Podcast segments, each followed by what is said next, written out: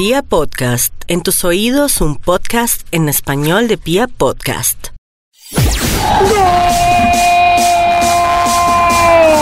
Amigos y amigas, ¿qué tal? Soy Michael el Turco Puertas y este es Árbitro y Juez, el podcast de las historias, las curiosidades y las anécdotas del fútbol colombiano e internacional. Hoy vamos a recordar uno de los partidos más célebres y a la vez más vergonzosos en la historia de la eliminatoria sudamericana.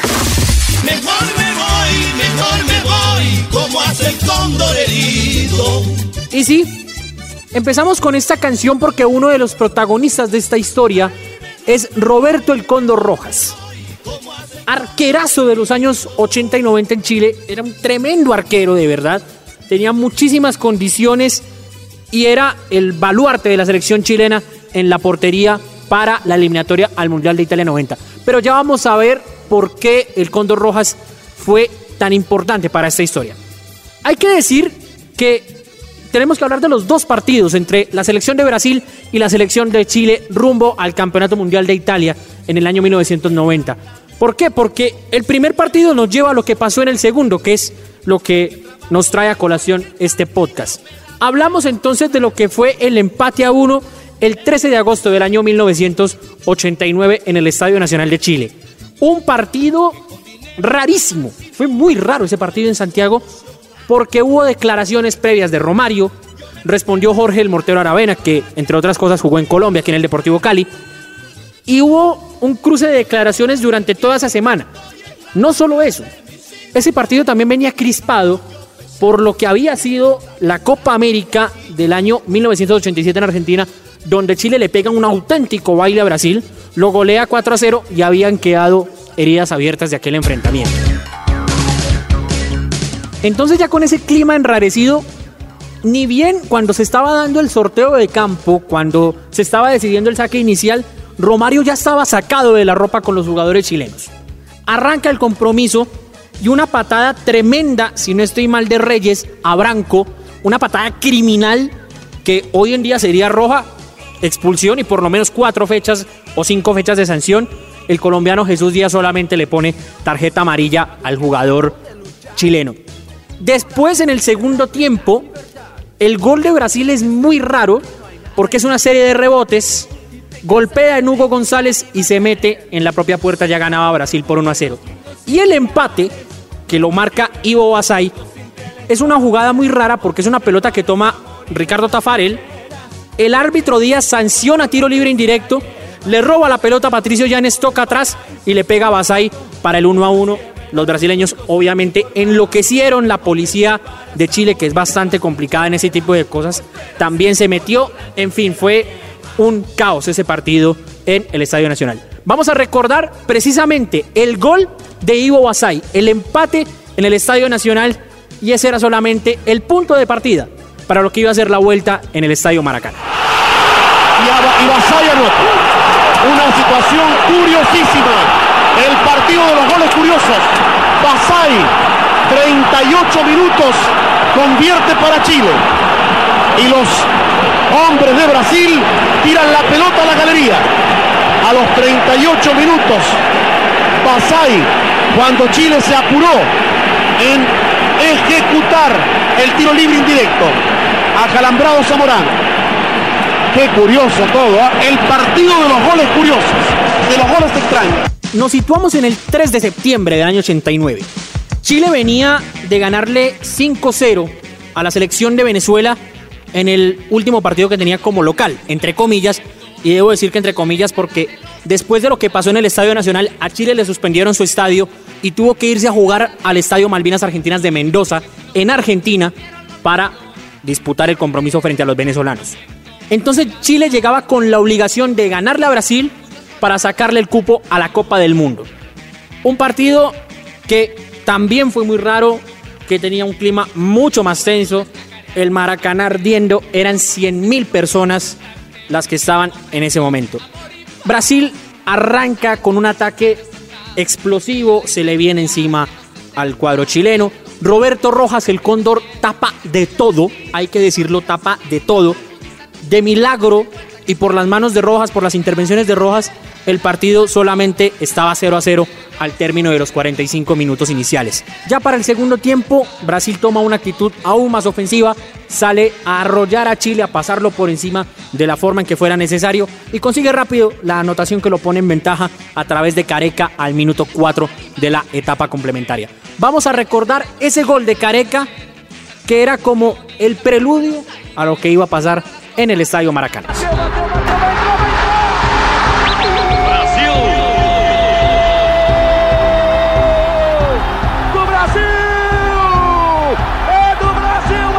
Vámonos al minuto 67 del partido. Viene un saque de Ricardo Tafarel, lo recibe Fernando Astengo, devuelve el pelotazo y en ese momento se siente un estruendo tremendo en el estadio Maracaná. La cámara de televisión se va hacia el Cóndor Rojas que cae totalmente desvanecido al suelo. Viene la atención médica, vienen los asistentes, vienen los jugadores de Chile a reclamarle al árbitro Juan Carlos Lustó la suspensión del partido. En fin, fue un tremendo caos en ese momento. ¿Qué pasó? Cayó una bengala desde la tribuna hacia el arco que defendía Rojas. El estruendo lo hizo caer, pero Rojas empezó a sangrar. Bastante, fue muchísimo lo que empezó a, sangrar el Cóndor Rojas. Y ahí se decreta la suspensión del partido. Ok, hasta ahí, digamos que cualquier incidente en una cancha de fútbol. Era un escándalo, eso sí, eh, Patricio Llanes incluso le, le mostró los genitales a la tribuna, hubo gestos de un lado, del otro. Fue un caos lo que pasó en el estadio Maracaná. Vamos a recordar el momento en que Rojas cae al piso, el momento donde cae la bengala y se suspende el partido con Brasil ganando 1 por 0, pero que se esperaba o bien que lo perdiera en el escritorio o bien que se obligara a un tercer partido en cancha neutral. Le tiraron un, un una luz de bengala. Ah, eh, Jorge Evia ha quedado lesionado el portero Roberto Rojas. Lamentable. eh, esto es el- en el arco sur respecto de lo que es el Estadio Nacional. Están llamando a los asistentes. Es una especie de petardo con una luz de bengala. Muy aproblemado Roberto Rojas. Esperamos que, no sea nada, nada especial, nada grave. Pero, pero realmente todo, todo el equipo chileno está junto a él. A ver qué dirá el señor Joao Velasco. A ver qué es lo que dirá la FIFA ahora. Perdedor, Pedro. La señora FIFA. Ahora qué mala suerte la de Roberto, Pedro, caerle justo ahí, porque dice que lo tiraron de la tribuna. Todo, todo lo que recorrió, iba andando Roberto, justo le cayó encima después. Después de terminado el partido, empiezan las investigaciones para saber primero quién lanzó la, la bengala hacia el arco de Rojas. Y aquí aparece el nombre de Roselín Melo. ¿Quién es Roselín Melo? Fue la aficionada que se inculpó de haber mandado el objeto hacia la cancha.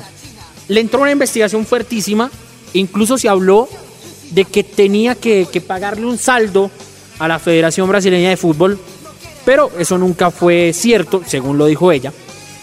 Pero esta chica, lejos de verse como la gran culpable de lo que fue el partido, empezó a ganar muchísima fama, muchísima. Tanto así que esta chica salió en la revista Playboy Brasil, salió desnuda y fue impacto esa portada en aquel año 89. Vamos a recordar las palabras de Rosalind Melo hablando de ese partido, pero también de la repercusión que tuvo en la agenda pública de Brasil tras el escándalo en el Maracaná. Pero para quien la guerra resultó un trampolín a la fama fue para Rosemary Melo, la joven que lanzó la bengala y que pasó largas horas detenida en la policía. La imagen de esa mujer llorosa se ha fumado definitivamente. Ahora su popularidad está por las nubes y al momento de llegar a la entrevista junto a su esposo Pablo Roberto, nos exhibe con indisimulado orgullo la portada de la revista Playboy, que aparecerá la próxima semana y para la cual posó desnuda por nada menos que 25 mil dólares. Ella en verdad fue quien originó el problema y quien ha obtenido hasta el momento los mejores dividendos. Pensei que o jogo já estivesse acabando porque o placar do Maracanã não estava funcionando. Aí eu soltei pensando que o jogo já estava no final, mas eu não sabia que ia dar tanta confusão, né? ¿Dónde compraste la bengala? Não, eu recebi no Maracanã, né? Na entrada do Maracanã. Um, acho que era um grupo de torcedores. Me deu para me passar por e- com eles porque ele não estava conseguindo passar e mulher não estava sendo revistada no Maracanã.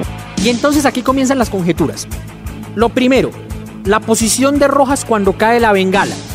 Rojas estaba por lo menos dos o tres pasos adelante del sitio del impacto de la bengala.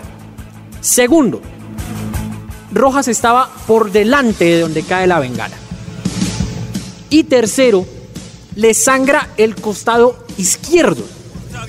Cuando la bengala cayó fue por el costado derecho de, eh, de su perfil, de donde estaba parado en ese momento. Entonces empiezan a preguntarse si hubo alguna maniobra del arquero chileno para parar el partido. Resulta que la historia es esta, y por eso se llama el cóndor herido. Como Rojas ya sabía lo que se venía pierna arriba, es decir, el clima, la hostilidad con la que habían sido recibidos los chilenos, lo que habían declarado los jugadores brasileños, sabía que algún incidente iba a haber, sabía que una pelea iba a haber, algún parón de partido, algún hecho extraordinario iba a suceder. Entonces, ¿qué hizo Rojas? Se puso una cuchilla de afeitar como cualquiera, la compraron en una droguería junto con el utilero de la selección chilena. Y la guardó, digamos que entre la manga del saco, en ese tiempo los arqueros usaban buzos manga larga, era muy dado en los arqueros, y el guante. Lo tenía protegido, digamos que con una especie de cinta que digamos que lo ocultara, pero que tampoco le, le produjera algún daño a las muñecas mientras estaba jugando en ese momento. Cuando se para el partido, el primero que corre es el médico de la selección y el utilero. El utilero va con una mochila que tira de una vez al suelo. En ese momento, el cóndor Rojas aprovecha y se corta arriba de la ceja, queriendo aparentar que alguna esquirla o algún elemento de la bengala lo había cortado y que eso había hecho que sangrara y se desvaneciera para parar el partido. Pero no solo eso, también resultaron implicados el técnico de la selección chilena, Orlando Aravena, el médico, como ya lo decíamos, el utilero también, como ya lo decíamos, e incluso el presidente de la Federación Chilena. La FIFA descubrió el montaje, Rojas tuvo que confesar el montaje y la consecuencia para Chile fue nefasta, porque no solo quedó afuera de Italia 90, obviamente, sino que también quedó afuera de la disputa de la eliminatoria del Mundial a Estados Unidos 94, lo cual fue un golpazo para el fútbol chileno porque tenía una generación en construcción que iba a ser bastante interesante para mostrar. Ahora, también se habló de la intervención de Fernando Astengo como capitán de aquella selección de Chile. A Astengo le dieron una sanción de cinco años, precisamente por haber supuestamente participado y propiciado el complot para la suspensión del partido. A Roberto Rojas, al Cóndor, lo suspendieron de por vida, sabiendo, primero, que él atajaba en Brasil, porque era arquero del Sao Paulo en ese momento, y segundo, que clasificara o no clasificara la selección de Chile, él tenía un puesto casi seguro en el fútbol europeo. Incluso Rojas, como ya lo vamos a escuchar, tenía una gran oferta, si no estoy mal, del fútbol inglés, y el escándalo le mandó la carrera totalmente al piso. Rojas fue, digamos que, amnistiado en el año 2000, pero pues obviamente ya a los 52 años pues no tenía mucho que hacer, teniendo en cuenta que la sanción era para jugar al fútbol en el nivel profesional. Entonces vamos a recordar las palabras de Roberto Rojas hablando de lo que fue no solo ese partido, sino las reacciones a su carrera profesional y las reacciones que tuvo dentro del plantel de la selección chilena en aquel año 1990. El plan perfecto es, era tener otra posibilidad de jugar otro partido, un tercer partido. Y en un tercer partido pasaba cualquier cosa. Y, ese pasar cualquier cosa, sabíamos que nosotros podíamos sacar más, un mejor resultado que el que podíamos sacar en el Maracaná. Terminado el partido del Maracaná, yo tenía que ir a firmar un contrato por 500 mil dólares a mi club. Bueno, el día 3 de septiembre se acabó todo. No hubo más contrato, no hubo más nada. Porque no pude jugar más. Entonces yo no pensé en eso, yo pensé en que Chile ganara. A cualquier costo que Chile ganara. Porque si yo hubiese pensado en forma individual y egoísta, acaba el partido que hubiésemos perdido 5-0 y yo me vuelvo para Brasil y continúo mi vida y continúo firmando buenos contratos. Pero yo no, yo no pensé egoístamente, individualmente. Yo pensé en, en Chile, en ese momento. Chile para mí era un partido de fútbol. Y bien amigos, así llegamos al final de este episodio de Árbitro y Juez. Hoy recordando un partido que no solo pasó a la historia por lo polémico, sino también por el escándalo y más encima por descubrir un engaño, un engaño que quiso hacer el señor Roberto Rojas, tal vez por buscar un resultado, por tratar de llevar a su selección a una Copa del Mundo, pero que le terminó costando no solo a la selección chilena la clasificación a dos Copas del Mundo, sino a él toda su carrera deportiva y desmoronar uno de los grandes proyectos que tenía el fútbol latinoamericano, por lo menos en el puesto de arquero. Era, insisto, uno de los grandes arqueros de la época y pudo haber dado mucho más para el fútbol suramericano. Se despide Michael el Turco Puertas, arroba un mequetrefe más en Twitter, recuérdenlo, ahí pueden hablar de fútbol, podemos hablar de temas nuevos, podemos hablar de escándalos parecidos en la historia del fútbol internacional, en fin, todo lo que sirva para enriquecer este canal que es para ustedes, los futboleros de Pia Podcast y que escuchan Árbitro y Juez, el podcast de las historias, las curiosidades y las anécdotas del fútbol internacional y del fútbol colombiano. Yo como siempre me despido diciéndoles buen viento, buena mar y buen camino para todos. Chao, chao.